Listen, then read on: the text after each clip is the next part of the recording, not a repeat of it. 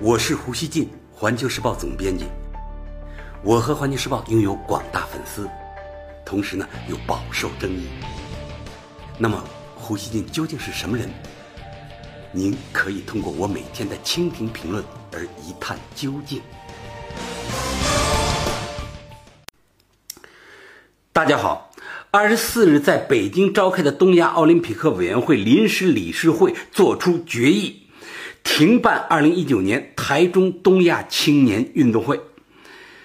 台湾联合新闻网二十四日说，在会议上，大陆方面首先感谢台中市及中华台北奥委会自二零一四年取得第一届东亚青年运动会主办权以来，对赛事投注的大量工作与心力。接着谈到今年以来，有政治势力在岛内发起二零二零东京奥运。证明公投公然挑战奥委会模式，对2019年东亚青年运动会造成巨大的政治风险。大陆官员说，推动所谓证明公投，在国际社会，尤其是国际体育界造成恶劣影响，引起国际奥委会高度关注。国际奥委会曾致函中华台北奥委会，表示不允许改名。考虑到这些政治风险及政治干扰，同时为了捍卫奥委会模式的尊严以及奥林匹克运动的独立性和自治原则，建议取消2019年台中东亚青年运动会。二十四日下午，中华台北奥委会副主席蔡次觉他举办记者会，证实停办结果。他说：“东亚奥委会会员因为台湾正在进行证明公投联署运动，而对2019年是否能顺利举办东亚青运会存有疑虑，所以投票后决定停办。”法新社说，在会员全数出席的情况下举手表决，结果中国大陆、香港、澳门、蒙古、朝鲜、韩国及主席均投赞成票。中华台北奥委会投下唯一的反对票，日本弃权，最终决定取消台中的主办权。二零一九年东亚青年运动会的前身是东亚运动会，竞赛项目包括田径、水上运动、羽毛球、三对三篮球和五人制足球等，是中华台北奥委会首度举办的。奥委会系统赛事，也是台中第一次承办的大赛。二零一四年十月二十四日，台中市被选为二零一九年青运会的主办城市。当时，他击败的是蒙古国首都乌兰巴托市。老胡为东亚奥委会的这个决定竖大拇指。这是台湾一些势力自找的。今年初，台湾所谓公投法修正后。提案和通过的门槛都大幅下降，一些亲绿的民间团体便抛出“二零二零东京奥运台湾证明公投”联署活动，就是要求届时台湾代表团以台湾这个名义，而不是以国际奥委会规定的中华台北的名义参加东京奥运会。执政的民进党对此奥运证明公投活动给予了事实上的支持。东亚奥委会取消台中市主办呃东亚青运会，就是针对这一动向的。大家知道，台湾使用中华台北的名义参加奥运会，这是一九八一年国际奥委会与台北奥委会正式签署的协议。该协议成功绕开了两岸政治争议，解决了台湾运动员参加奥运会系列赛事的资格问题。但是，民进党这一轮上台后，岛内台独势力猖獗，妄图把政治带进奥运会，利用奥运给台独背书。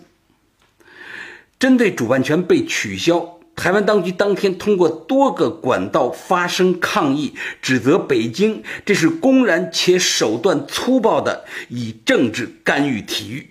但真正这样做的，恰是台湾那些激进势力。台当局在这当中。扮演了极不光彩的角色。东亚奥委会星期二的决定，恰是对来自台湾方向政治干预的体育企图的有力回敬。老胡想说啊，这不是中国大陆一方的决定。大家看啊，七票赞成，连日本奥委会也没有投反对票，而是以弃权的方式不置可否，充分反映了该决定是东亚社会的共同意志。政治必须远离体育，即使有谁想搞台独，请换个地方折腾。台湾地区领导人蔡英文还在推特鼓动全球团结起来对抗大陆。他称，台湾就像是在矿坑里的金丝雀，提醒世界关注中国所释放的信息。台中市政府也发表声明称，从建设场馆到规划赛事，已经投入六点七亿元新台币，差不多一亿多人民币。现在遭取消，他呼吁东亚奥委会不要因此而牺牲运动员的权益。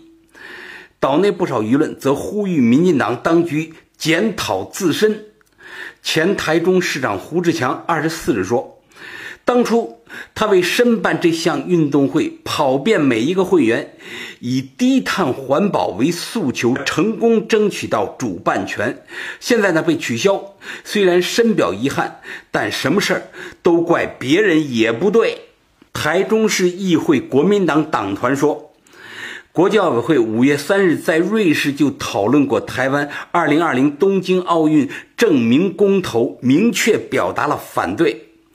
但民进党明知话题敏感，还在五月十日公开表达支持。台中市长林佳龙等默许挑衅，所以说被取消主办权不能怪别人，要怪就怪民进党自己。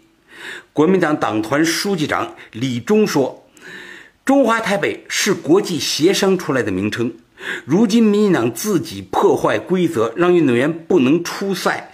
未来，运动员基于现实考虑，可能放弃台籍。两岸政策不稳定，等于逼选手出走。联合新闻网二十四日提及，台中市主办权被取消后，经济层面受冲击最大的就是饭店业。台湾特色饭店联盟总召集人称。也许很多人又会把矛头指向大陆，怪大陆打压。但事实上，民进党政府为什么不搞好两岸关系呢？世界上谁都知道大陆是很重要的市场，但民进党政府却因为意识形态而刻意忽略。这位总召集人宣言，忽视两岸和谐的重要性，这类事件还会层出不穷。台湾政治大学国际关系研究中心研究员汤少成二十四日在《中时电子报》撰文说：“台中被取消赛事主办权，对台湾是一大重击。二零一四年取得主办权时，两岸关系和谐是重要原因。如今因为东京奥运证明违反奥委会规定，致使主办单位发出警告。”不但使台湾六亿多新台币的开销泡汤，还可能危及二零二零年东京奥运会台湾的参赛权，确实得不偿失。文章说，两岸关系走到今天这个地步，蔡英文当局大概只会怨天尤人，一切归咎于对岸，这对于台湾的发展不但毫无帮助，还会每况愈下。有些人是早已苦口婆心，但执政者仍然冥顽不灵。面对这种困境，大概呢也只有政党轮替才能止血疗伤了。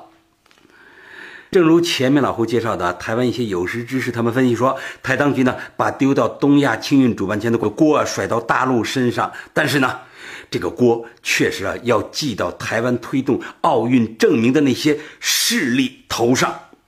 怪不得大陆，大陆社会呢本来啊没有与台湾过不去的意思，大家呢对这点都知道。二零一四年台湾之所以能获得东亚青运主办权，也是呢当时两岸关系非常缓和，大陆帮着促成的。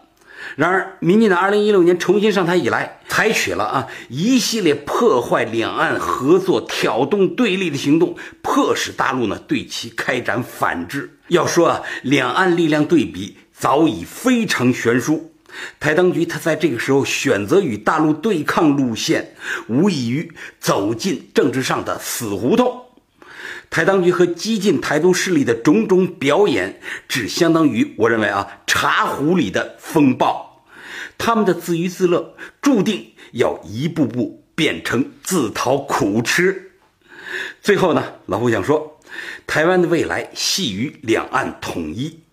其继续发展至少要以承认一中和不搞两岸对抗为前提。不能不说，与大陆对抗实为台湾社会的不可承受之重。感谢收听今天的《火焰不烂语》，咱们下期见。